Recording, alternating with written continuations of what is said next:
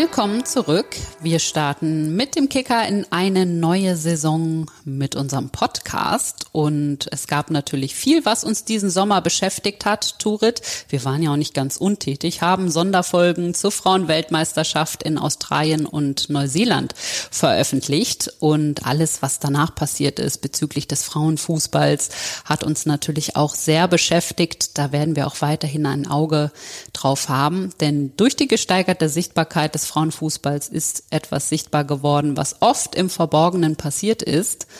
Und es gab große Konsequenzen im spanischen Verband.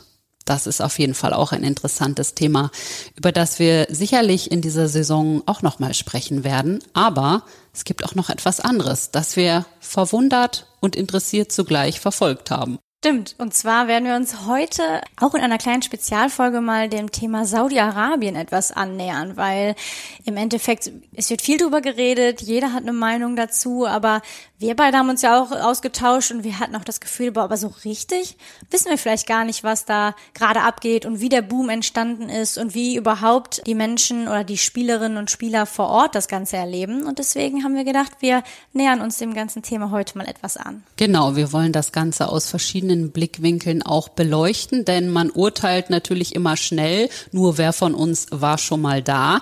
Ich glaube, das kann kaum jemand von sich behaupten und so war es ja auch damals bei Katar. Die große öffentliche Meinung ist immer schnell gemacht, aber man weiß eigentlich wenig über das Thema und das wollen wir heute ändern. Wir haben natürlich auch versucht, mit Spielern vor Ort zu sprechen, aber man muss sagen, es ist nicht ganz leicht, denn die Vereine sind nicht so begeistert, wenn man eine Anfrage reinschickt. Aber wir können sagen, wir sind noch an dem Thema dran. Jetzt zur Veröffentlichung unserer Folge haben wir noch nicht den ganz großen Durchbruch erzielt, aber sollte da noch was kommen, werden wir das natürlich auf jeden Fall nachschieben. Genau, wir geben weiterhin unser Bestes, wir versprechen es, aber wir konnten trotzdem zwei andere interessante Kolleginnen und Kollegen äh, gewinnen. Und zwar haben wir äh, zum einen Benjamin Hofmann, ein Kicker-Kollege, der sich im Rahmen seiner Arbeit äh, viel mit dem Thema Saudi-Arabien auseinandergesetzt hat und uns viele Hintergründe liefern kann. Und als zweiten Gast haben wir heute Katrin Lengert, äh, selbst ehemalige Spielerin und Torwarttrainerin der saudischen Frauennationalmannschaft. Und sie kann uns auch mal ein paar Eindrücke von vor Ort geben, denn sie hat auch einige Zeit in Saudi-Arabien äh, verbracht dementsprechend. Und ja, spannende Themen und ich würde sagen, wir starten direkt rein, oder? Ja, ganz genau. Also die Frauenrechte, das interessiert uns natürlich sehr. Deshalb sind wir sehr froh, dass wir gleich im Verlaufe dieser Folge noch mit Katrin sprechen. Aber ich würde sagen, du hast es angedeutet, beginnen wir doch mal mit Benjamin Hofmann da, wo alles begann. Dann freuen wir uns sehr, dass er jetzt in der Leitung ist. Der Kollege des Kickers, Benjamin Hofmann. Schön, dass du da bist. Hallo, guten Morgen. Wir wollen uns bei dir, weil du hast ja zum Thema auch schon viel recherchiert, natürlich noch mal ein bisschen allgemein informieren und auch ein bisschen vorausblicken, wie könnte das eigentlich weitergehen und welche Parallelen gibt es vielleicht auch zu anderen Fußballtraumländern, die da plötzlich so auf der Landkarte erschienen sind und was ist eigentlich daraus geworden. Aber vielleicht fangen wir mal ganz vorne an. Wann und wie hat das eigentlich alles angefangen mit Saudi-Arabien? Naja, ähm, wenn wir jetzt von Sportinvestment sprechen oder Fußballinvestment, dann muss man sicherlich ähm, Newcastle United nennen, 2021. Wir haben es alle noch in Erinnerung. Der Club ähm, damals ein Abstiegskandidat, äh, mittlerweile spielt der Champions League. Ähm, es gab vereinzelte Proteste bei Newcastle. Ähm, die halten sich aber mittlerweile in Grenzen, beziehungsweise sind eigentlich gar nicht mehr sichtbar, weil es die Saudis, konkret der Public Investment Fonds, daher kommt das Geld, der, der sogenannte PIF, ähm, weil die es clever machen. Ähm, in Newcastle haben sie zum Beispiel ähm, an die lokale Tafel Geld gespendet. Das kam gut an. Ähm, sie haben die Fankneipe übernommen und haben sie nach Alan Shearer, also der Vereinslegende benannt. Wir, wir kennen ihn noch von der Euro 96 zum Beispiel, also wahnsinniger Torjäger. Ähm, und das kam natürlich gut an. Und ähm, insofern an, am Beispiel Newcastle sieht man auch ein bisschen, wie das oder, oder was so das Ziel der Saudis ist. Ähm, es ist in Medienberichten immer wieder die Rede davon, dass ähm, sich äh, die, der, der PIF in Newcastle ähm, Land unter den Nagel reißt, also die sogenannten Filetstücke, ähm, Grundstücke und dort dann mittel- und langfristig natürlich teure Immobilien errichten möchte und ähm, so im Prinzip ähm, Geld generieren möchte. Also ist in dem Sinne der Fußball da nur Mittel zum Zweck oder geht es da dann noch wirklich um den Sport?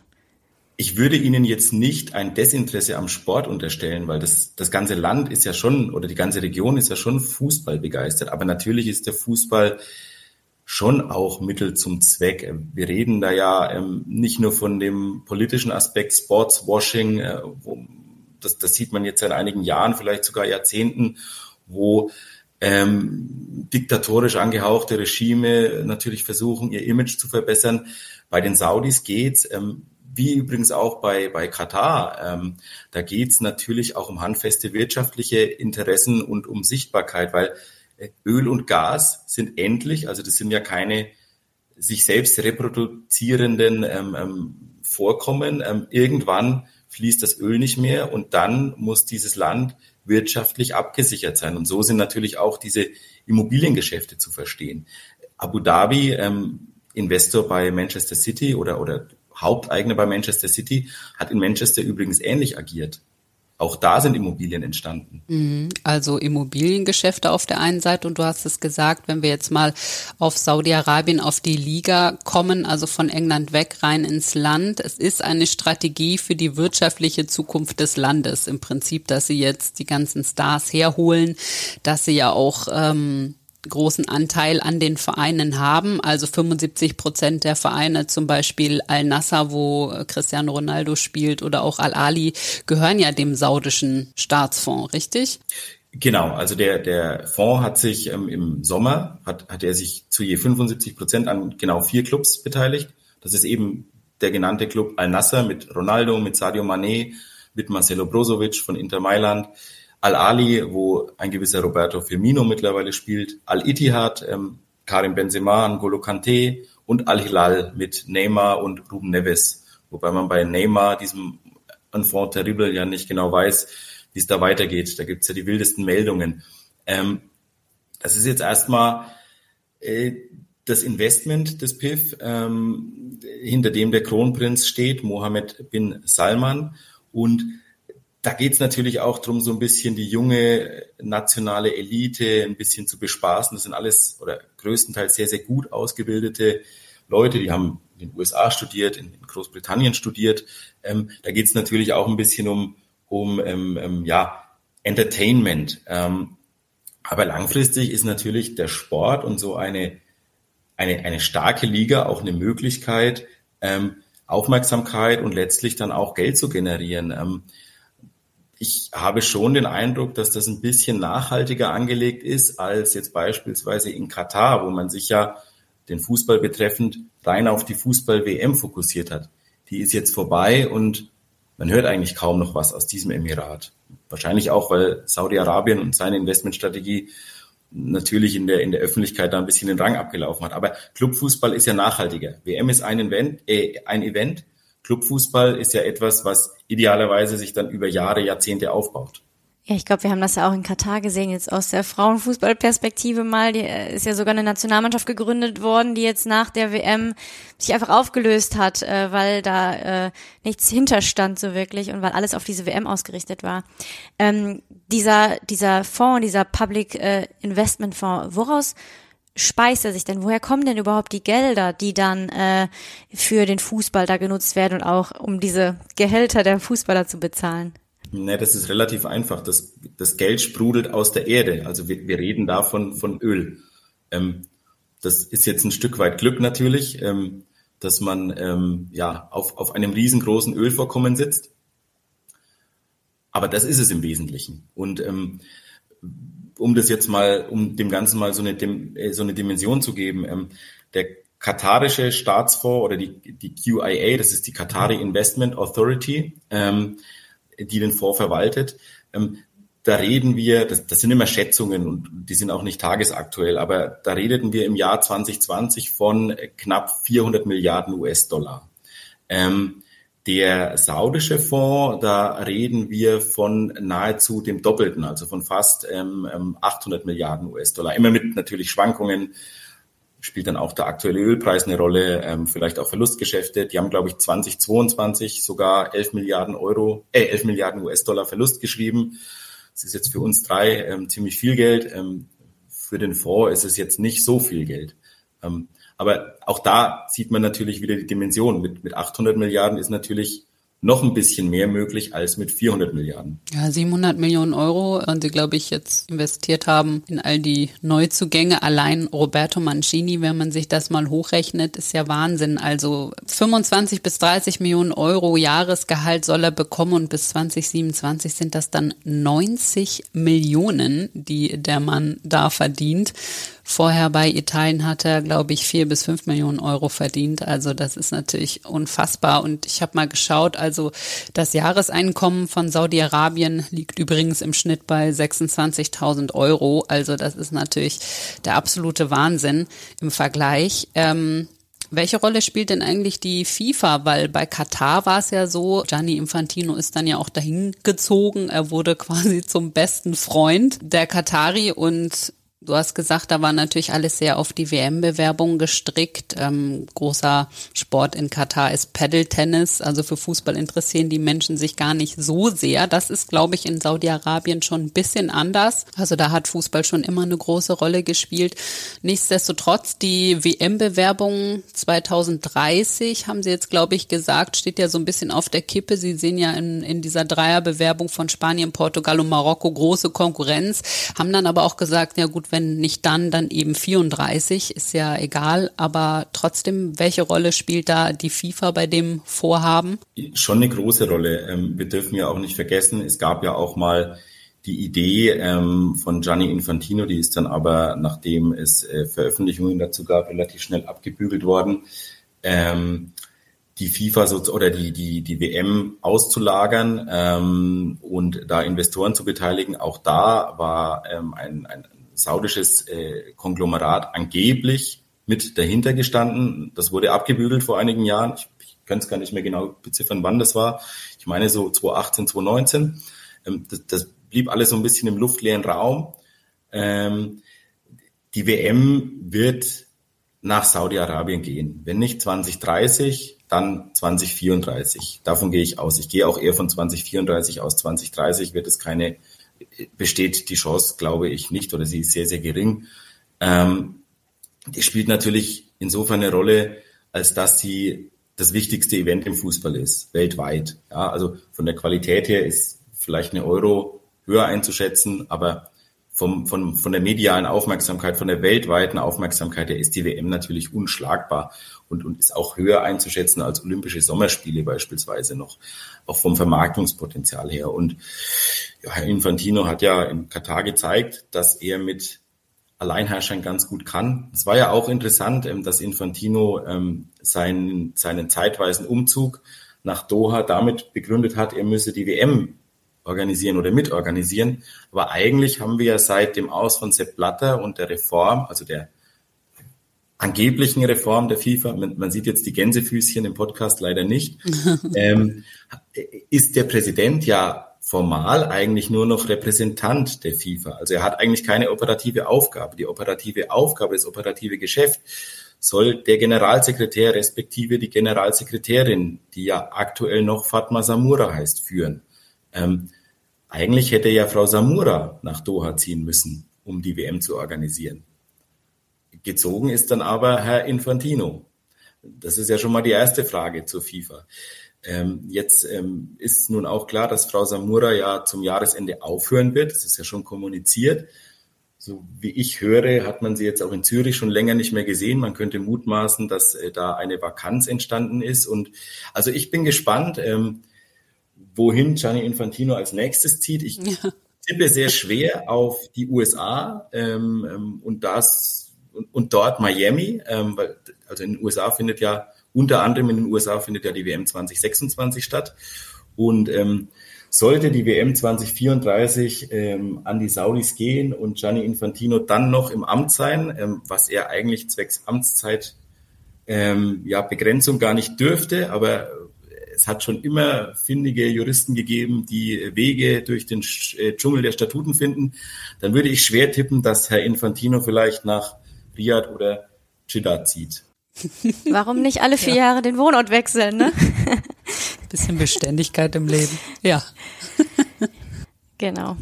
Ähm, du sagtest eh, oder du hast eben schon kurz angedeutet, dass es ja auch schon andere Länder gab, äh, wie beispielsweise China, die versucht haben, ähm, Stars in die Liga zu locken und den Fußball vielleicht auch damit im Land zu fördern. Jetzt ist, hast du gerade schon gesagt, in Saudi-Arabien vielleicht auch ein bisschen was anderes und deiner Meinung nach vielleicht auch schon auch ein bisschen nachhaltiger, weil der Fußball schon viel etablierter im Land ist? Also glaubst du an eine größere Nachhaltigkeit war vor Ort? Ich, ich glaube auf jeden Fall an ein, ein, ein langatmigeres ähm, ähm, Auftreten der Saudis. Ähm, man sieht das auch schon ganz gut an der Art und Weise der Verpflichtungen. Also als die Chinesen angefangen haben, ähm, wie wild mit Geld um sich zu werfen, ähm, da war in meinen Augen nur bei wenigen Clubs ein Plan zu erkennen. Ähm, hat es häufig Allstars hingezogen ähm, für viel Geld. Ähm, und bei den Saudis ist es ein bisschen anders strukturiert. Ähm,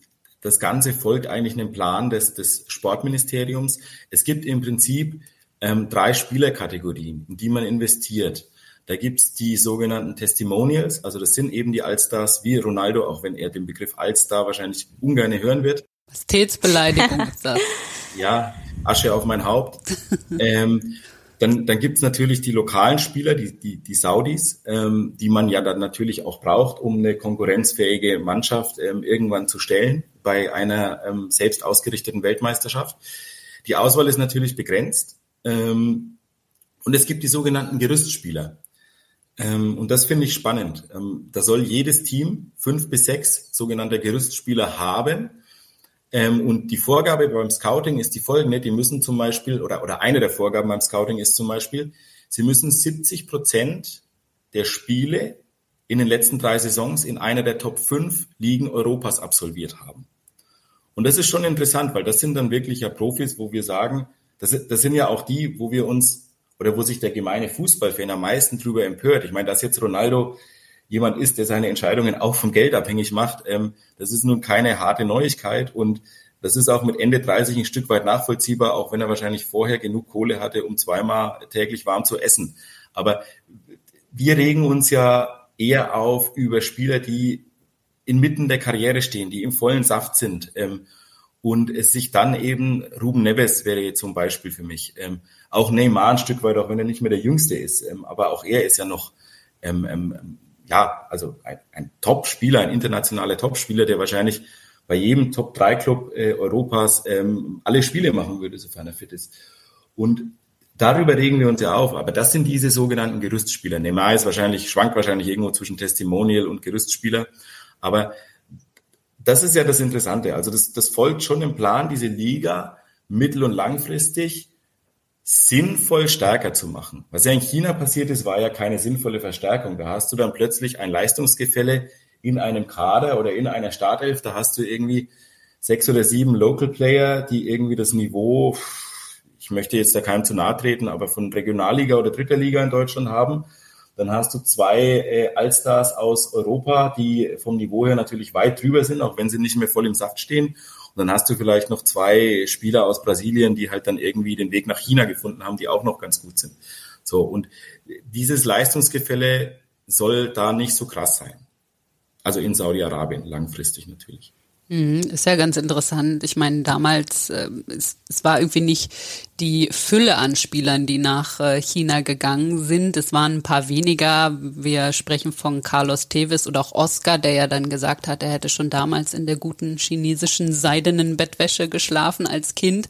Da musste ich auch noch mal schmunzeln, als ich daran gedacht habe. Oder auch Axel Witzel war ja zum Beispiel auch da.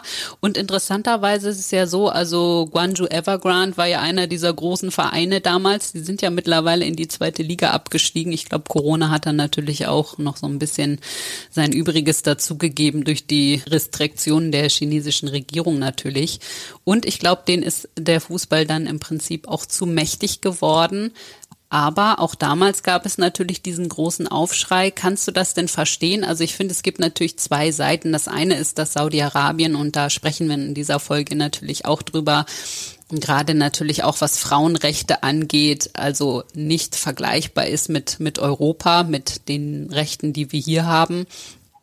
Aber auf der anderen Seite, wenn man jetzt mal nur den Fußball betrachtet, war es ja schon immer so. Also ob es jetzt Saudi-Arabien ist, China, da können wir sagen, die Engländer und die Spanier, die Barcelona, Real Madrid, die beide gefühlt pleite sind, ähm, haben ja schon immer unverhältnismäßig viel Geld ausgegeben für Spiele. Also kannst du diese Aufregung um, um Saudi-Arabien, kannst du das verstehen? Ist das scheinheilig? Ich kann sie vor dem Aspekt der äh, Diskussion um Menschenrechte, finde ich sie richtig und wichtig. Ähm, wir haben jetzt kürzlich von Human Rights Watch ähm, auch dokumentierte ja, Massentötungen, so klar muss man sagen, an, an der Grenze zum Jemen von, von geflüchteten Äthiopien gesehen. Ähm, und insofern, also diese, das ist nicht scheinheilig, das, das, wir erinnern uns an Jamal Khashoggi, den ermordeten Journalisten, ähm, diese Diskussion muss geführt werden. Und, und es ist auch wichtig, dass diese Menschen, diese armen Menschen, vielleicht dadurch ja auch eine gewisse Sichtbarkeit erhalten. Wobei ich möchte mich eigentlich dieses Arguments gar nicht bedienen, weil das war ja auch immer das Argument von Partnern von Katar. Ja, nur dadurch, dass wir da sind, können wir diese Diskussion ja führen, was ich so ein bisschen Hanebüchen finde. Die Diskussion ums Geld ist natürlich ein Stück weit scheinheilig, weil wir haben natürlich in China, in der Premier League, natürlich auch in der Bundesliga.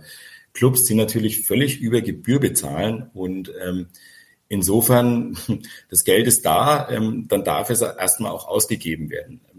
Die, Höhe der, Ge der, Gehälter ist natürlich obszön. Die ist allerdings im, im Männerprofifußball, wenn wir von, von erster Liga zumindest sprechen, sowieso obszön. Also ähm, die Beweggründe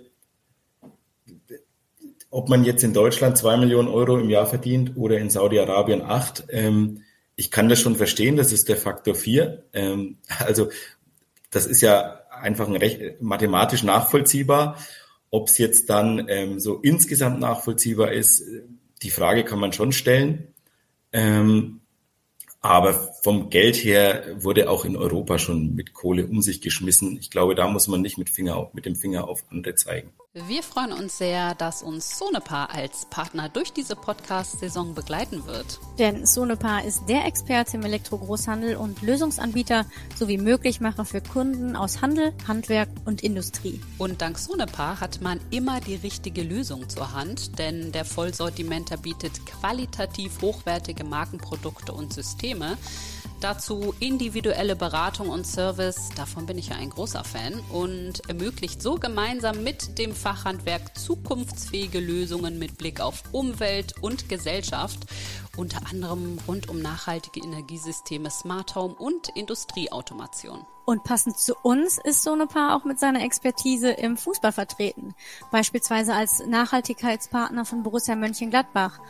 Und Powered by Difference, Sonepar unterstützt nicht nur die Herrenprofis, sondern insbesondere auch die Frauenprofimannschaft, die Jugend und das E-Sports-Team der Fohlen. Lasst euch von Sonepar elektrisieren und alles weitere gibt's in unseren Show Notes. Also glaubst du denn, die Spieler, die jetzt dorthin gehen, es ist wirklich ausschließlich auf das Geld, was die Spieler lockt, oder auch die Aussicht, dass dort sich eine ernstzunehmende Liga entwickeln kann, in der man auch wirklich guten Fußball spielen kann? Naja, du sagst ja schon, Turit, entwickeln kann. Also das ist ja jetzt keine Entwicklung, die innerhalb eines Jahres oder innerhalb von zwei Jahren abgeschlossen ist. Und jetzt kennen wir alle ähm, die Vertragstreue im Profifußball. Die ist ja nun auch überschaubar. Also wie, wie viele Spieler kennst du, Turit, die jetzt länger als zwei oder drei Saisons bei einem Club geblieben sind? Ähm, das sind jetzt nicht so viele in den letzten Jahren gewesen, ähm, ohne da alle in einen Topf werfen zu wollen. Also das, das, das ist halt schwierig. Ne? Es mag Spieler geben, die sagen, das reizt mich sportlich. Ähm, ich glaube aber, dass zu 90 Prozent das Geld der Faktor ist. Und ähm, ein anderer Faktor wird auch noch von den Spielern angeführt, nämlich, dass 90 Prozent der Bevölkerung Muslime sind und viele der Spieler auch Muslime sind. Kulibali hat zum Beispiel gesagt, ich bin Muslim, ich komme in ein ideales Land für mich und meine Familie. Und das hat auch im Prinzip Benzema dazu gesagt. Ob das jetzt wirklich so ist oder nicht oder ob das auch ein guter Grund ist, um das ein bisschen zu rechtfertigen, sei jetzt mal dahingestellt. Vielleicht abschließend nochmal die Frage, was glaubst du, ähm, macht das mit den Karrieren der Spieler? Klar, wir haben einige wie Cristiano Ronaldo. Weiß nicht, ob das jetzt seine letzte Station ist oder ob er dann nochmal woanders hingeht. Aber es sind einige dabei, das hast du gesagt, die schon älter sind, ähm, die vielleicht danach ihre Karriere beenden werden. Aber es sind auch Spieler in der Liga unterwegs oder natürlich auch Trainer, so wie Matthias Jeißle zum Beispiel.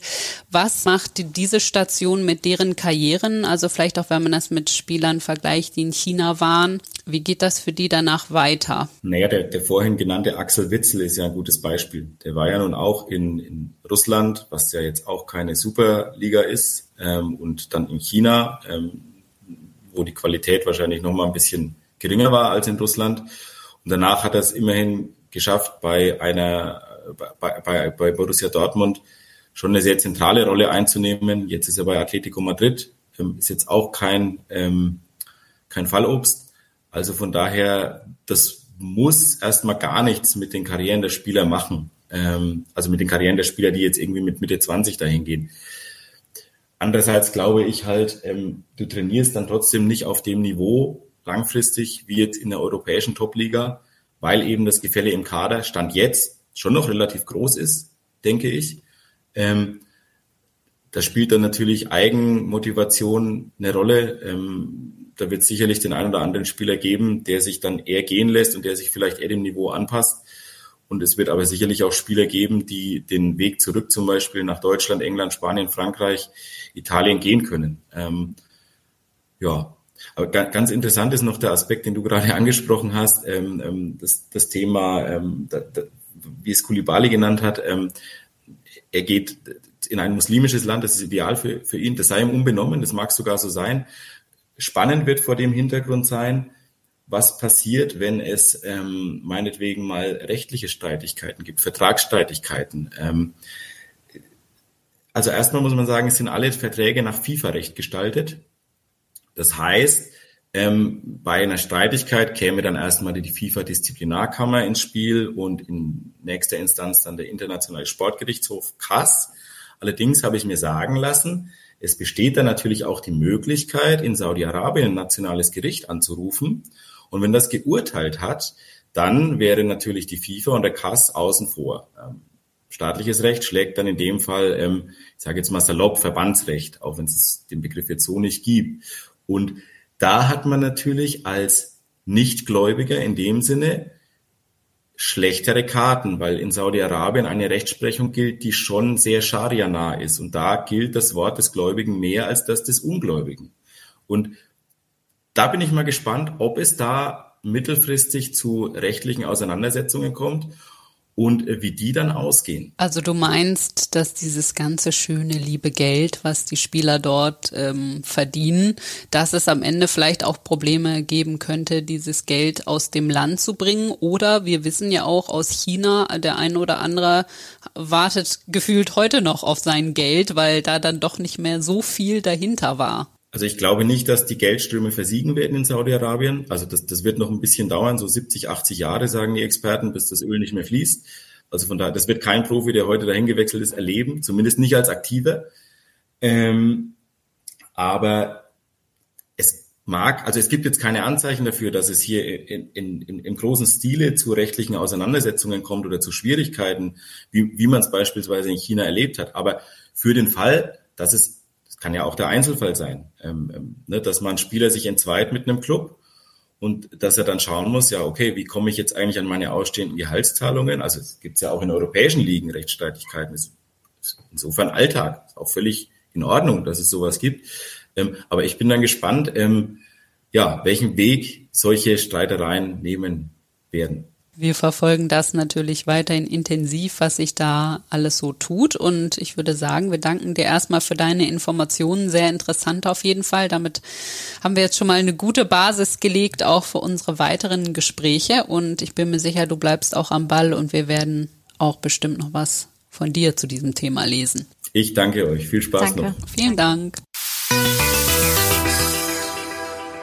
Das ist ja schon mal alles sehr interessant und zeigt natürlich auch, wie vielschichtig dieses Thema ist. Und kurz nachdem wir unser Gespräch aufgezeichnet haben, hat sich tatsächlich die FIFA zu Wort gemeldet, als hätte unser Kollege es geahnt und sie haben verkündet, sie werden über 100 Jobs von Zürich nach Florida verlegen, natürlich im Zuge der WM 2026. Ich bin mir sicher, Gianni Infantino findet dort auch ein schönes Häuschen, wahrscheinlich am Strand. Und weil wir gerade über Gianni Infantino sprechen, bringt uns das vielleicht noch mal ganz kurz zurück nach Katar. Ich war ja auch vor Ort und ich muss sagen, das Spiel Saudi-Arabien gegen Argentinien, wo Saudi-Arabien ja tatsächlich gewonnen hat, war eines der mhm. krassesten Spiele, was ich selbst live miterlebt habe. Also die Stimmung war unfassbar. Die ganze Tribüne hat gebebt. Aber eins hat sich dort auch schon gezeigt und das ist mir natürlich auch sofort aufgefallen. It's a Man's World. Also es waren im Prinzip nur männliche Fans aus Saudi-Arabien da und wir stellen uns natürlich heute auch die Frage, wie leben denn eigentlich die Frauen vor Ort und was ist mit dem Frauenfußball? Also mittlerweile dürfen Frauen in Saudi-Arabien Fußball spielen. Sie dürfen auch in Fußballstadien gehen. Sie dürfen in Kinos gehen. Sie dürfen in Konzerthallen gehen. Sie müssen mittlerweile zum Beispiel kein Kopftuch mehr tragen und sie dürfen auch selbst bestimmen, was sie studieren oder arbeiten wollen. Und sie dürfen die gleichen mhm. Ein- und Ausgänge benutzen wie Männer, dürfen auch in Restaurants im selben Raum sein wie Männer. Was dürfen sie noch nicht? Also sie dürfen zum Beispiel nicht ohne die Erlaubnis ihres Vormundes äh, heiraten oder dann wahrscheinlich auch selbst auswählen, wen sie heiraten möchten. Und sie dürfen trotzdem nicht mit Männern zusammen studieren. Also das ist alles getrennt. Und wir werden auch gleich im Gespräch mit Katrin hören, auch Sport wird natürlich nicht äh, an einem Platz gemeinsam ausgeübt. Und sie dürfen auch ohne ihren männlichen Vormund nicht vor Gericht erscheinen und im Übrigen ohne dessen Zustimmung dürfen sie auch nicht aus dem Gefängnis entlassen werden. Also das klingt irgendwie so gar nicht nach dem, was wir hier an Freiheiten für Frauen haben. Es scheint also noch sehr viel zu tun ja. zu geben, was Frauenrechte angeht. Aber wir wollen uns heute auch natürlich mit Frauen und Fußball beschäftigen. Ja, genau. Und ich erinnere mich auch noch an das WM-Spiel. Tolles Spiel gewesen. Und auch ich hatte das Gefühl, dass wenig Frauen im Stadion waren. Wobei Frauen auch seit 2018 in Stadien als Zuschauer dabei sein dürfen. Und wie du schon gerade gesagt hast, wir sprechen heute mit Katrin Lengert. Das ist ja eigentlich eine Riesenchance für uns, weil der Trainerstab der relativ neu gegründeten saudischen Frauennationalmannschaft ist ja deutsch. Monika Stab, ähm, vielleicht kennen Sie einige, war ehemalig äh, selbst Fußballerin, hat dann unter anderem für den DFB und die FIFA gearbeitet in verschiedensten Ländern, um dort Strukturen für den Frauenfußball aufzubauen. Das ist quasi so unsere Außenministerin des Frauenfußballs, würde ich mal sagen. War unter anderem ja, das passt ganz gut. Ja, in Usbekistan, Bahrain, Katar und jetzt eben in Saudi-Arabien und hat dort ähm, ja jetzt im Zuge der Öffnung für die Frauen, ähm, für den Sport, auch für den Fußball eine Nationalmannschaft aufgebaut. Und ihre Torwarttrainerin Katrin Lengert, mit der sprechen wir jetzt und sie kann uns mal erzählen, wie ist denn der Fußball dort überhaupt für die Frauen ähm, und wie entwickelt sich das Ganze? Ja, schön, dass sie jetzt bei uns ist, Katrin Längert. Sie ist ehemalige Profitorhüterin, hat äh, in Deutschland einige Stationen hinter sich gebracht. Wir haben zum Beispiel zusammen in Duisburg gespielt. Sie hat in Jena gespielt. Ich glaube, du hast auch fünf Jahre für Bayern München gespielt, bist unter anderem DFB-Pokalsiegerin geworden zweimal. Und dass sie auch über den Tellerrand hinausschaut, hat sie auch in ihrer aktiven Karriere schon gezeigt, denn sie war auch zwei Jahre in Schweden und ist da auch schwedische Meisterin geworden, glaube ich, zweimal. Also äh, sehr viel als Spielerin erlebt und danach als Torwarttrainerin weitergemacht. Und der Grund, warum du heute hier bist bei uns, äh, ist, dass du in der letzten Saison bei der saudi-arabischen Frauennationalmannschaft als Torwarttrainerin engagiert warst und darüber möchten wir heute mit dir sprechen. Schön, dass du da bist, Katrin. Hi, vielen Dank für die Einladung. Ich hoffe, ich habe alles richtig aufgezählt. Also soweit schon, ja. Ja, vielen Dank für deine Zeit. Es ist ja ein ungewöhnlicher Werdegang im Prinzip auch und Trainerin bei Saudi-Arabien zu werden. Da drängt sich natürlich als erstes mal die Frage auf, wie bist du denn da hingekommen? Ja, das war wild. ähm, ich habe auch gar nicht damit gerechnet. Tatsächlich, äh, ich habe im August 2021 muss ja dann gewesen sein, einen Anruf bekommen. Da war ich gerade mit meinem Bruder unterwegs äh, in einer Eisdiele und äh, dann war Monika Stab am Telefon, äh, die Trainerin der saudischen Nationalmannschaft und ähm, die kannte ich aus einem Projekt, das wir mit Bayern München mal gemacht haben. Und zwar waren wir 2011 und ich glaube 2014 nochmal in Jordanien äh, zur Unterstützung der, des Entwicklung, der Entwicklung von Frauenfußball dort. Und damals war Monika da die Cheftrainerin der Nationalmannschaft, also in einer ähnlichen Position. Und ähm, ja, in den zwei Wochen in Jordanien haben wir uns halt ganz gut kennengelernt und sie hatte dann durch Zufall in einem Podcast tatsächlich gehört, dass ich inzwischen Torwarttrainerin bin, hat sich an mich erinnert und dachte sich, ja, die war doch irgendwie ganz cool, das könnte passen und dann hat sie mich einfach mal angerufen. Ja, was mich natürlich interessiert, wie waren denn dann so deine ersten Gedanken? Also hast du direkt gesagt, ja klar, das mache ich, oder hattest du auch Zweifel? Wie bist du dann äh, ja mit der Situation umgegangen? Also ich war von der Idee sofort begeistert, ähm, weil ich damals in Jordanien schon so begeistert war von dem Projekt, was wir da gemacht haben und damals also mich auch erinnert habe, dass ich Moni dann direkt gefragt habe, was für eine Trainerlizenz man denn braucht, wenn man sowas mal für die UEFA machen möchte, ähm, weil ich da zum ersten Mal so gemerkt habe, dass der ähm, Fußball in manchen Regionen auf der Welt noch ganz, ganz andere Dinge für Frauen tut und bedeutet, als es bei uns schon machen kann. Und von daher hatte ich sie auch in sehr guter Erinnerung und war ähm, erstmal sehr angetan. Ähm, und die Zweifel, die ich hatte, habe ich dann aber eigentlich auch direkt bei ihr angesprochen. Also Thema Menschenrechtslage, Situation der Frauen vor Ort, auch unsere Situation als Trainerin was würde mich da erwarten, wenn wir vor Ort sind, wenn wir da äh, trainieren, arbeiten, leben. Das war eigentlich sofort ein Thema zwischen uns. Wir wollen natürlich gleich im Verlauf des Gesprächs von dir noch ein bisschen mehr darüber hören, wie Frauen in Saudi-Arabien überhaupt leben, ähm, was sie dürfen, was sie nicht dürfen. Da gibt's ja sehr viele Regeln auch. Aber wenn wir vielleicht erstmal beim Fußball bleiben, weil diese Nationalmannschaft und ich glaube die Liga dazu auch und die Trainingszentren, die es jetzt da auch überall gibt, äh, wurde alles 2019 gegründet und Monika Stab sagt selber, also in vier Jahren hat das Ganze ja eine Wahnsinnsentwicklung genommen, für die andere Nationen Dekaden brauchen würden, quasi um den Frauenfußball so aufzuziehen. Wie würdest du denn diese Entwicklung beschreiben? Ähm, naja, ich habe natürlich auch nur einen Ausschnitt gesehen, das muss man ganz klar sagen. Ich war ja insgesamt vielleicht 30, 35 Tage im Land über mehrere Monate. Das heißt, viel äh, ist jetzt natürlich auch aus den Erzählungen von Monika, aus den Gesprächen mit meinen Spielerinnen. Aber was ich jetzt an Bedingungen vor Ort vorgefunden habe, war tatsächlich unfassbar professionell. Also man sieht dann schon, was machbar ist, wenn das Geld vorhanden ist und der politische Wille vorhanden ist. Also wenn einfach sofort alles investiert wird die Sportstätten sind ja meistens schon da durch den Männersport, dann ähm, ist unfassbar viel möglich. Und ich habe eigentlich Bedingungen vorgefunden, was jetzt Trainings, Hotel, ähm, technische Ausstattung angeht, die ich bei der Frauennationalmannschaft in Deutschland vielleicht 2011 gefunden habe. Also locker 30 Jahre, nachdem irgendwie ähm, zum ersten Mal da professionell gespielt wurde. Du bist ja dann ins Land gegangen und ihr habt die Nationalmannschaft ja quasi gegründet. Die gab es ja vorher noch nicht. Kannst du mal erzählen, wie war das? Habt ihr da Castings durchgeführt? Wie seid ihr an die Spielerin gekommen? Weil es gab ja, glaube ich, auch zu dem Zeitpunkt noch keinen regulären Ligabetrieb.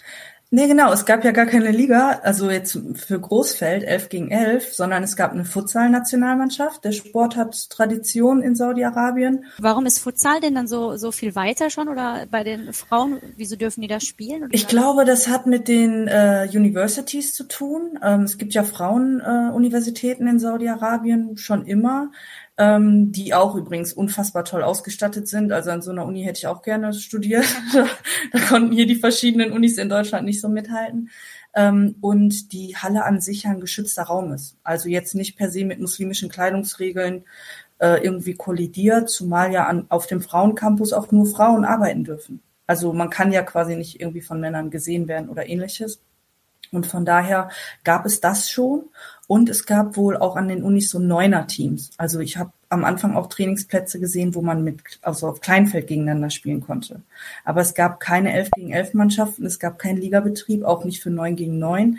Das heißt, im Endeffekt war es wirklich ein Casting. Also ich habe Moni gefragt, wen, wen laden wir da so ein? Und dann hat sie gesagt, ja, also wir haben hier so ein, mit 400 Spielerinnen, glaube ich, am ersten Wochenende. Ähm, die wurden uns so empfohlen von den Unis oder die Futsalspielerinnen.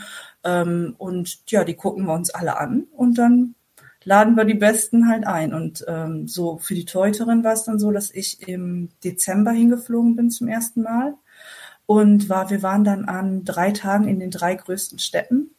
Es war auch logistisch tatsächlich relativ anstrengend äh, und haben dann da den Vormittag über ähm, an verschiedenen Stationen Torwarttraining gemacht. Da ich jetzt ja als einzige Expertin, sage ich mal, vor Ort war, hat Monika eher die Fußtechniken dann trainiert. Ein Teil des Trainings haben wir auch auf Video aufgezeichnet, damit ich mir Sachen auch noch im Nachhinein angucken konnte. Und äh, am Nachmittag haben wir mit denen dann direkt so einen Theorieteil quasi gemacht, äh, weil es gibt auch keine Torwarttrainerinnen im Land. Das heißt, wir haben dann versucht, die Gelegenheit direkt zu nutzen, alle auch weiterzubilden. Auch da, ich sage ja, technische Ausstattung top. Also während wir gegessen haben nach dem Vormittagstraining, hat Monika quasi schon die ersten Videos geschnitten. Und die haben wir dann nachmittags im Plenum gezeigt. Und ich habe dann schon mal so die ersten Prinzipien vom Torwarttraining unterrichtet quasi, Zonenmodell, worauf muss man achten, wenn der Ball irgendwie an bestimmten Positionen im 16er ist, wie fängt man eine Flanke richtig ab, habe so Technikleitbilder gezeigt mit Videos, die ich aus der Trainerausbildung in Deutschland hatte auch. Und ja, dann haben wir noch so drei Stunden Theorie quasi hinterhergeschoben. Wo kam denn eigentlich die Motivation her, diese Liga, diese Nationalmannschaft zu gründen? Das kam ähm, aus dem saudischen Verband selber. Also ähm, soweit ich das weiß, es gibt halt im Sportministerium eine ehemalige Spielerin, die ist jetzt da quasi auch für den weiblichen Fußball verantwortlich. Die ist sowas wie die Vize-Sportministerin quasi für ganz Saudi-Arabien.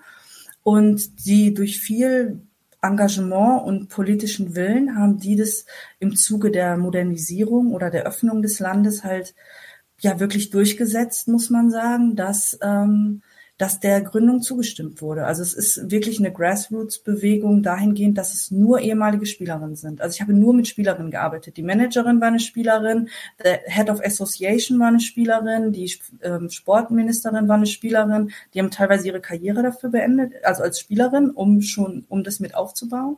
Und einige sind auch, also Lamia zum Beispiel, die äh, Verbandspräsidentin quasi, die ist ähm, auch aus ihrem Job als Anwältin rausgegangen. Also manche hatten ja schon auch Karrieren in irgendwie internationalen Unternehmen und die ist dann extra zurückgekommen, um äh, das ganze Ding auf die Beine zu bringen. Also es war ein sehr, äh, wie soll ich sagen, man war so sehr unter seinesgleichen. Es waren alle Positionen Manager, Teambetreuerin, alles war Fußballerin. Wo haben die vorher gespielt? Also um das vielleicht nochmal verständlich zu machen, weil es ja vorher gar keinen Fußball gab in Saudi-Arabien. Also wenn du sagst Spielerinnen, wo, wo kamen die her? Naja, es gab keinen äh, offiziellen Betrieb, so wie es in Deutschland ja auch äh, offiziell keinen Betrieb gab, aber trotzdem Frauen immer irgendwie gespielt haben. Ne? Das heißt, es gab, wie gesagt, die Futsalmannschaften, es gab die Kleinfeldmannschaften und es wurde halt auch viel heimlich gespielt auf den Straßen irgendwo mit Cappy auf, äh, immer irgendwie auf dem Sprung. Zumindest haben sie mir das so erzählt. Dann musste man halt irgendwie abhauen, wenn die Sittenwächter kamen.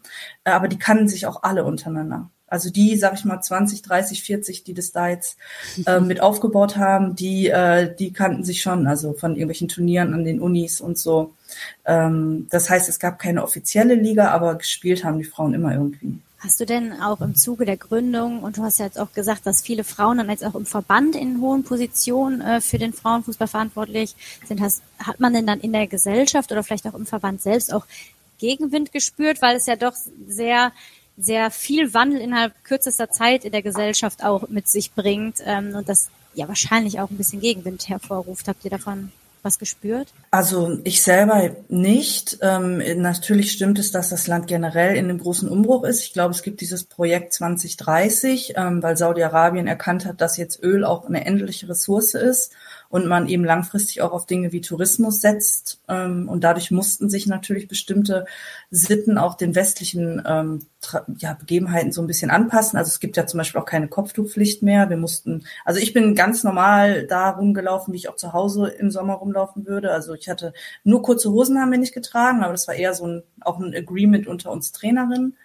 Ähm, aber ich bin ganz normal mit offenen Haaren, T-Shirt, auch durch die Stadt gelaufen. Ähm, wir wurden, wir waren auch mit der Mannschaft manchmal unterwegs ähm, zum Spaziergang oder so und es hat schon so Interesse geweckt, sage ich mal, bei den Leuten, äh, wer wir da so sind, so viele Frauen auf einmal, aber eher im positiven Sinne, also dass die Kinder dann vorbeigekommen sind, um mit uns zu kicken. Viele Leute wollten Fotos machen und das Bild so im, im öffentlichen Raum, zumindest was ich mitbekommen habe, war so eine Mischung aus allem. Also auch jetzt die Frauen, die mit uns da gearbeitet haben, die saudischen, die waren eher westlich gekleidet, würde ich sagen. Also ganz normal, T-Shirt, Jeans, keine Ahnung, Jogginghose, offene Haare, Make-up.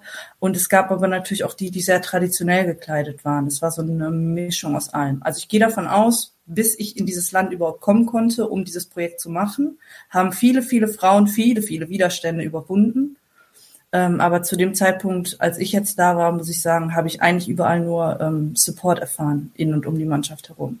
Du hast es ja angedeutet, das Öl, es ist wahrscheinlich endlich und ähm, es wird ja auch gesagt, dass der Kronprinz Mohammed bin Salman sein Land weltoffener und unabhängiger gestalten will, damit auch ausländische Investoren mehr ins Land kommen und dafür brauchen natürlich auch die Frauen, die also dann auch ausgebildet und auch selbstbestimmter sind und auch arbeiten dürfen. Nichtsdestotrotz sprechen wir von einem Land, in dem die Frauen seit 2018 erst Auto fahren dürfen. Seit 2019 gibt's Reisefreiheit. Und nichtsdestotrotz ist es ja so, dass einheimische Frauen einem gesetzlichen männlichen oder einer gesetzlichen männlichen Vormundschaft unterliegen. Wie gestaltet sich das? Hast du da was mitbekommen?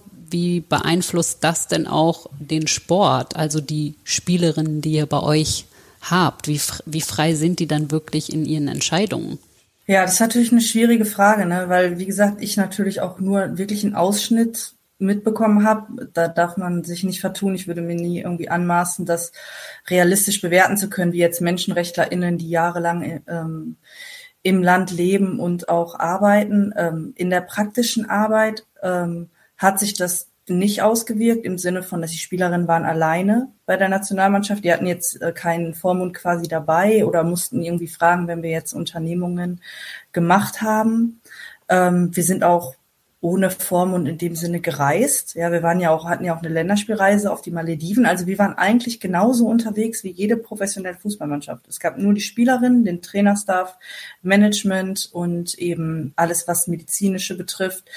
Die Positionen waren größtenteils von Frauen besetzt. Wir hatten einen Manager quasi aus dem Ministerium heraus, einen Mann und ansonsten die beiden Zeugwarte, die mit uns gereist sind.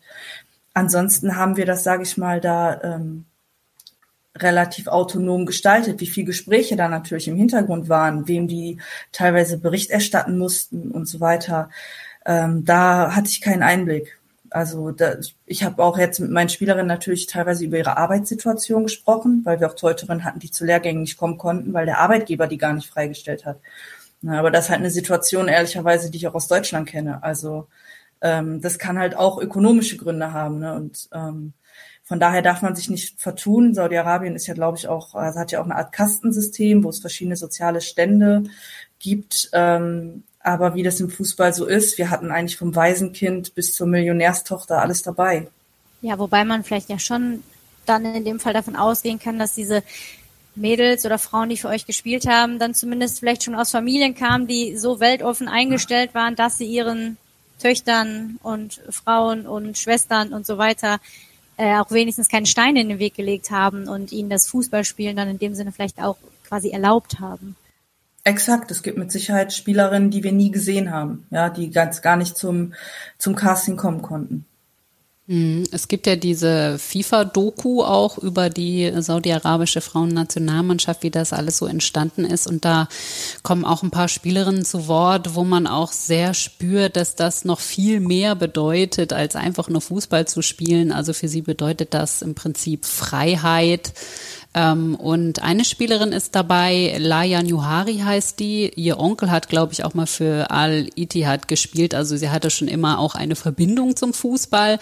Und die hat gesagt, als sie also ins Nationalteam berufen wurde, hat ihr Bruder gesagt, dass du lebst jetzt nicht nur deinen Traum, sondern auch unseren. Und das zeigt ja vielleicht auch so ein bisschen, dass das, was von der Regierung, vom Kronprinzen von oben sozusagen vorgegeben wird, auch gar nicht unbedingt immer das ist, was alle unten im Volk um das mal so zu sagen, teilen. Also es scheint ja auch schon so zu sein, dass es durchaus Männer gibt, die auch sehen, dass das Leben, was Frauen dort haben, nicht angemessen ist. Ähm, das gibt's mit Sicherheit. Ich glaube, ähm, was mich in der Arbeit dort oder beziehungsweise in der Rezeption der Arbeit so ein bisschen gestört hat, ist so dieses brutale Schwarz- und Weiß-Denken. Also es gibt nur alle Frauen da sind unterdrückt, alle sind irgendwie, müssen Kopftuch oder Burka tragen, sind an den Herd gefesselt.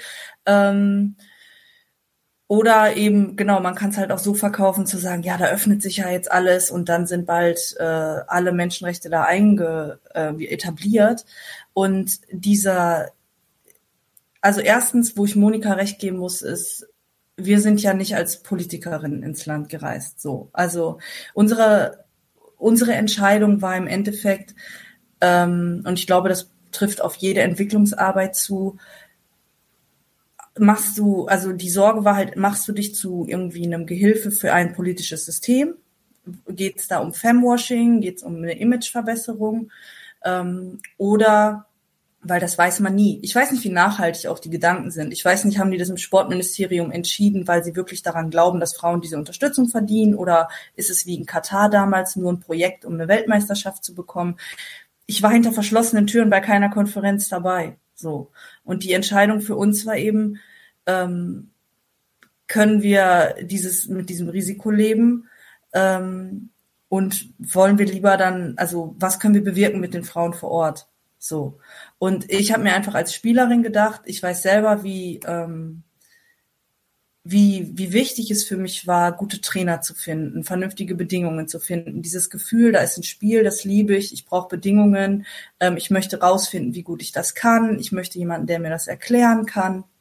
Und wir, äh, oder ich kann ja nur für mich sprechen, nicht für Monika, für mich war dann einfach die Entscheidung zu sagen, okay, wenn ich da hinfahre und wenn ich das Projekt mache und ich kann 50 Frauen da vor Ort irgendwie zeigen, wie gutes Torwartspiel funktioniert, die sind Multiplikatoren, die können es eventuell auch nochmal 150 anderen zeigen. Vielleicht machen wir mal einen Trainerlehrgang vor Ort, wir qualifizieren ähm, dann auch weitere Fußballerinnen, das irgendwie aufzubauen und am Leben zu halten. Dann ist es egal, ob es irgendwann nicht mehr öffentlich unterstützt wird oder ob die Berichterstattung eingestampft wird oder was auch immer, sondern das, was wir da weitergeben und was wir als Gruppe untereinander für Erfahrungen machen, das kann denen halt keiner mehr nehmen. Das kann denen auch keiner mehr nehmen, wenn die Nationalmannschaft wieder verboten wird. Die Länderspiele auf den Malediven, dieser Stolz, wirklich, die haben geweint, als die Nationalmannschaft, als die Nationalhymne lief.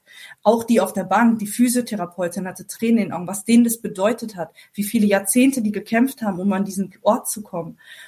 Ähm, das fand ich halt wahnsinnig berührend und wahnsinnig wichtig, weil deren Kampf so sehr belohnt wurde. Und mich hat echt eigentlich auch nach der Rückkehr am meisten geärgert, dass alles so darauf ähm, reduziert wurde, ja, aber es geht ja trotzdem noch so vielen tausend anderen schlecht. Das ist so.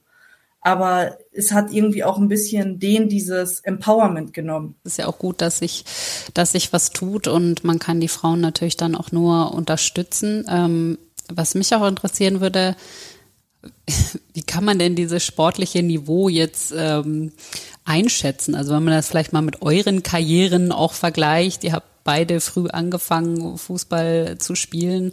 Wir haben hier in Deutschland einen Nachwuchs, also ein, eine Basis, auf die wir zurückgreifen können. Aber all das gibt es ja gar nicht. Was heißt, man fängt ja tatsächlich von Null an. Und ich weiß jetzt auch gar nicht, äh, klar, wenn Sie dann natürlich heimlich Fußball gespielt haben, hat das ja aber auch nichts damit zu tun, wie es dann am Ende ist, äh, professionell zu spielen. Also ich stelle mir das irgendwie auch ganz schön schwierig vor, dass man, wie gesagt, bei Null anfängt. Total. Das war ja, es war ja auch das Spannende irgendwie an der Aufgabe. Die haben nie elf gegen elf gespielt. Das heißt, wir mussten ja erstmal anfangen, denen beizubringen, wie groß dieser Platz ist, wie man eine Viererkette spielt, wie man einen Flugball spielt. Das musst du in der Halle auch nicht bei den Teuterinnen, wie man Flanken fängt. Also wirklich auch bei den Scoutings, da war wirklich alles dabei. Von kann noch nicht mal richtig fangen quasi bis zu spielt Futsal Nationalmannschaft, hat einen privaten Trainer zu Hause. Ja, also die Niveaus waren super unterschiedlich. Es war wirklich ähm, Entwicklungsarbeit. Du hast bei manchen wirklich bei den grundlegenden Basics, wie halte ich den Fuß beim Passen, so ähm, angefangen. Aber es war halt krass, dieser Enthusiasmus war halt so ansteckend. Also die sind ja teilweise stundenlang gefahren, um in diese Städte überhaupt zu kommen für dieses Training. Und da waren auch Frauen dabei, also ich weiß noch eine, die fand ich so beeindruckend, mit der habe ich mich auch später beim Lehrgang noch öfter unterhalten. Die war noch zwei Jahre älter als ich, die war schon 38 beim, beim ersten Casting und die meinte, ja, Coach, ich weiß, dass ich zu alt bin für die Nationalmannschaft, aber ich wollte einmal dabei sein. Ich wollte einmal dazu, hier dieses Trikot anziehen, das Trainingstrikot, wo das draufsteht, weil ich, ich habe 20 Jahre darauf gewartet, dass der Tag kommt, dass das geht. Und jetzt will ich einfach nur hier sein. Ja, und wie die sich gefreut haben, wenn die da im Trainingsspiel irgendwie ein Tor geschossen haben, das war so, es war so ähm, so wichtig. Ne? Es war einfach so viel mehr als oh wow, ich bin jetzt hier mal eingeladen und ich weiß nicht, Turi, du kennst es ja so ein bisschen von früher. Bei uns war es ja auch immer viel Druck.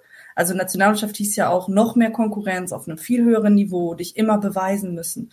Und da war es halt so so eine unglaubliche Freude und ähm, es war so sehr ähm, oldschool, sag ich mal, wie ich es noch so von ganz, von so meinen ersten Jahren kenne. Also alle auch noch mit Beruf nebenbei, ne, den die da handeln müssen. Das ist auch sowas, was mich geärgert hat bei vielen JournalistInnen, diese Fragen immer, ja, müssen die nach dem Lehrgang dann zu Hause an den Herd? Und ich denke mir so, Leute, was denkt ihr, wie die Frauen hier leben? also die sind ja nicht alle irgendwie wehrlose Opfer. Ich habe hier, ich habe eine Architektin, ich habe eine Fahrlehrerin, was richtig cool ist, weil die dürfen ja erst seit 2018 fahren. ja, ich habe eine, die in Human Resources arbeitet, eine bei einer International Bank. So, das sind richtig coole Frauen einfach. Ich habe mit 40 unfassbar coolen, super qualifizierten Frauen zusammengearbeitet. Und es wird halt in diesem westlichen Blick dann immer so runtergespielt auf wirklich, als würden die da mit Kamelen durch die Wüste reiten und würden von morgens bis abends Burka tragen. Und diese Vorurteile in der Berichterstattung und in dem Blick auf auf die Menschen, die das vor Ort machen, nicht das politische System, die Menschen vor Ort, die sich engagieren, um sich einen Traum zu erfüllen. Das finde ich halt schade. Und die Spielerin, du hast gesagt, das erste Länderspiel gegen die Malediven, da haben die Spielerinnen sind in Tränen ausgebrochen. Du hast gesagt, sie sind super lernwillig gewesen und meinst du, sie waren sich dann auch natürlich der Strahlkraft, die sie haben, vielleicht auch in die, in die Welt hinaus äh, bewusst, weil ich meine, wenn man dann für die saudische Nationalmannschaft spielt, das hat ja auch dann, das schlägt ja auch Wellen weltweit. Also war ihnen dann auch klar, dass sie vielleicht dann auch ihre Rolle als Frau in die Welt transportieren können? Ja, also ich glaube, die, die meisten wussten schon, sie sind Teil von was ganz Großem, weil viele ja auch viele Jahre darauf gewartet haben und eben alle diese Widerstände überwunden haben. Äh, die, die Frauen ums Team natürlich noch mehr, die, Manage, die Management waren, die da die Visa organisiert haben und so weiter. Ähm, bei den Spielerinnen gab es auch welche, die sich da nicht so einen Kopf drum gemacht haben, aber das ist ja oft auch nicht schlecht. Also ähm, ich glaube, das erste Spiel war gegen die Seychellen übrigens. Also wir waren auf den Malediven, das erste Spiel waren die Seychellen. Und das Krasse ist, wir haben ja dann gewonnen, 2-0. Und wir wussten ja gar nicht, wo wir stehen. Es gab ja noch nie ein Länderspiel und wir konnten ja nicht gegen andere Frauen testen. Wir haben in Saudi-Arabien gegen Jungs gespielt, gegen Jungsteams.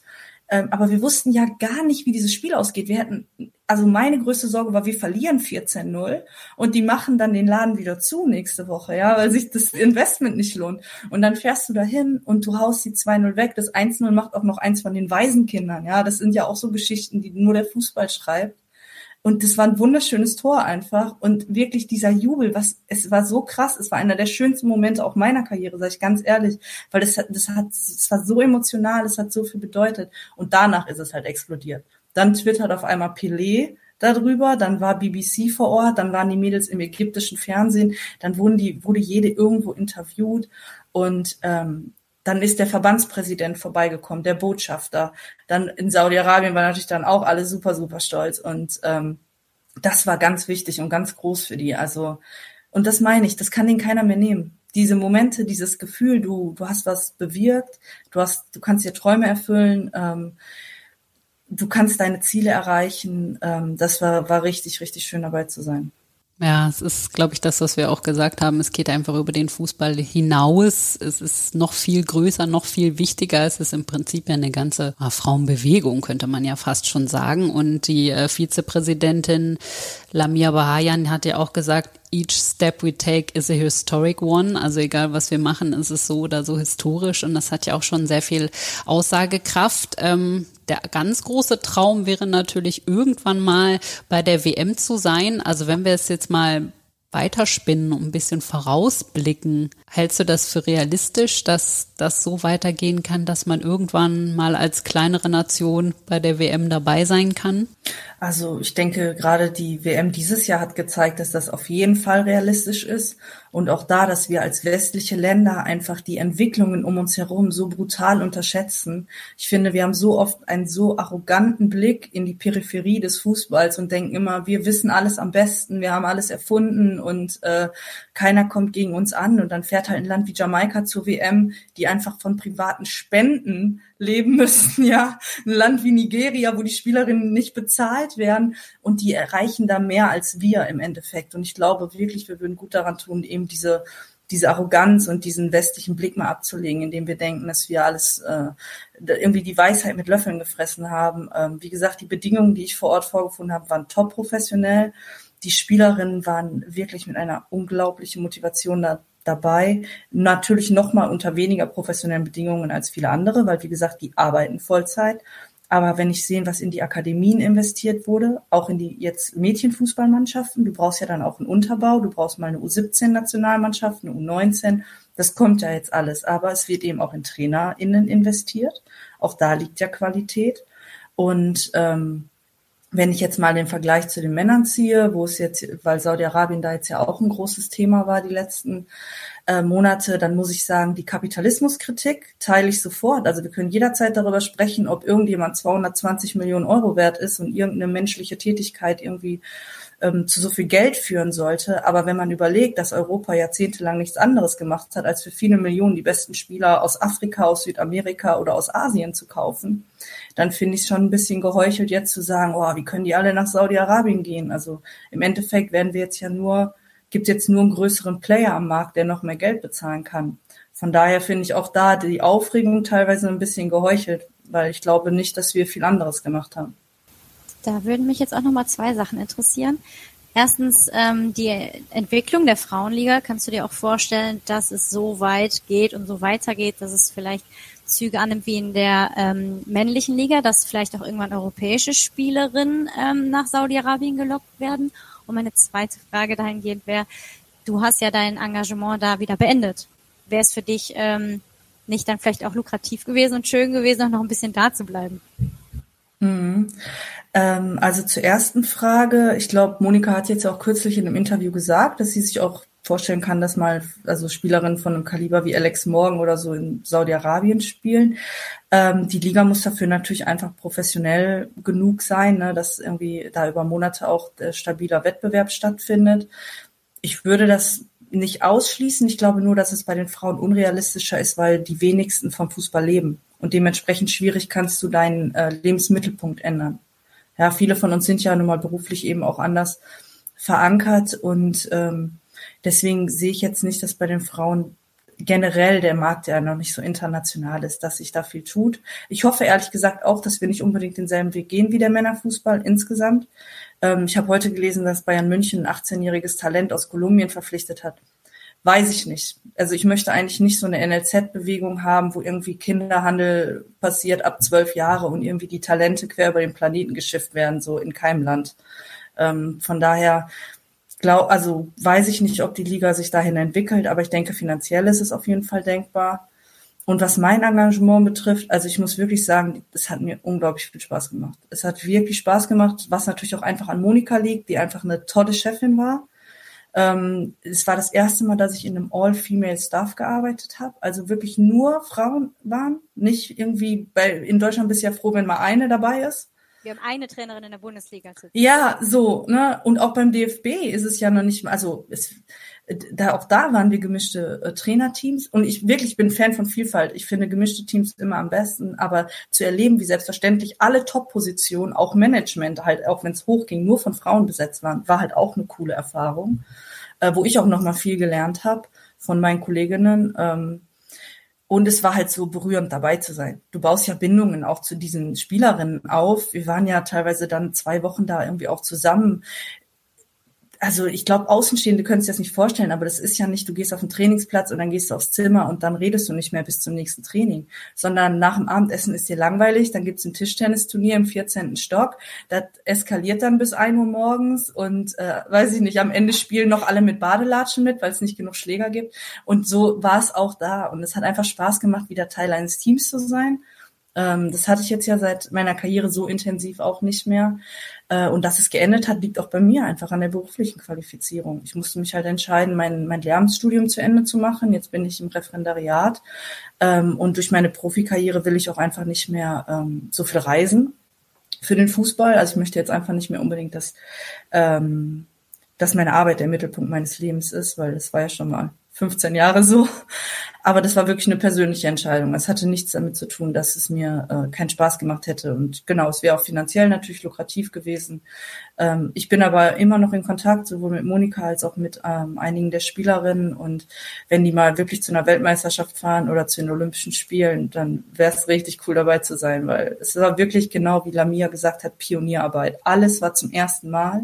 Und es hat so viel bedeutet für alle, die dabei waren ähm, von saudischer Seite und dementsprechend war es für mich ehrlich gesagt irgendwie eine Ehre, dabei sein zu dürfen und denen da irgendwie bei ihrem Fight und bei ihrem Weg zugucken zu dürfen und da so ein bisschen mithelfen zu können. Ganz schönes äh, Schlusswort, oder? Was meinst du, Turit? Also Monika Stab ist ja immer noch da, hält quasi die Fäden von oben zusammen. Es gibt eine finnische Trainerin jetzt, Rosa Lappi Seppele, die das Team betreut. Also wir drücken natürlich für die Mädels die Daumen, dass das gut weitergeht und sie sich vielleicht noch mehr ihrer Träume verwirklichen können am Ende. Das wäre schön. Ja, danke dir, ja. Katrin, für die Einblicke, weil wirklich von außen, man, man bekommt ja nichts mit und deswegen danke, dass du uns mal ja. wirklich die Einblicke von vor Ort gegeben hast. Äh, extrem spannend. Sehr gerne. Dankeschön. Dankeschön.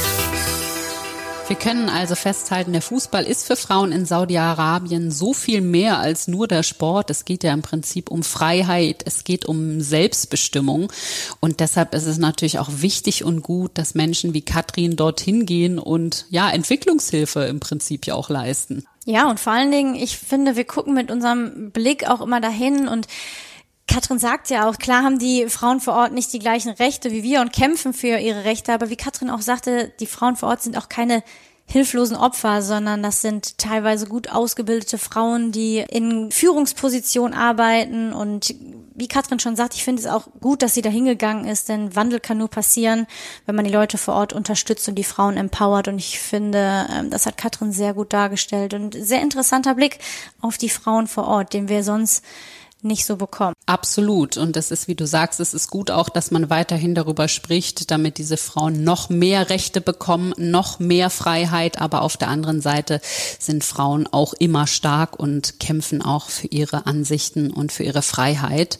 Und wenn wir das jetzt vielleicht nochmal global betrachten, also ich finde, es gibt irgendwie zwei Seiten dieser Medaille. Wir haben auf der einen Seite den Fußball und das liebe Geld. Das war aber schon immer so. Jetzt ist Saudi-Arabien eben auf den Plan getreten und bezahlt noch mehr, als das vielleicht alle vorher getan haben. Aber vielleicht in drei, vier Jahren gibt es noch einen weiteren Player auf dem Markt. Also es gibt dort ja immer Veränderungen. Wir haben das mit China gesehen das ist im Prinzip ja ein Thema, das nicht neu ist und genau im Endeffekt, wo Geld da ist, kann es auch gezahlt werden. Das muss man so festhalten, finde ich auch. Das war schon immer so, dass Spieler dahingegangen sind, wo das Geld zu Hause ist. Also das muss dann ja am Ende auch jeder selber entscheiden. Also jeder muss das mit seiner Karriere machen, was er möchte. Das kann man dann gutheißen oder nicht. Aber das ist natürlich auch eine ganz persönliche Entscheidung. Genau, natürlich darf man trotzdem im Hintergrund, aber die anderen Themen, die es in Saudi-Arabien gibt bezüglich Menschenrechte und so weiter nicht vernachlässigen. Und wie du schon sagst, ich glaube auch, das muss jeder mit sich selber ausmachen,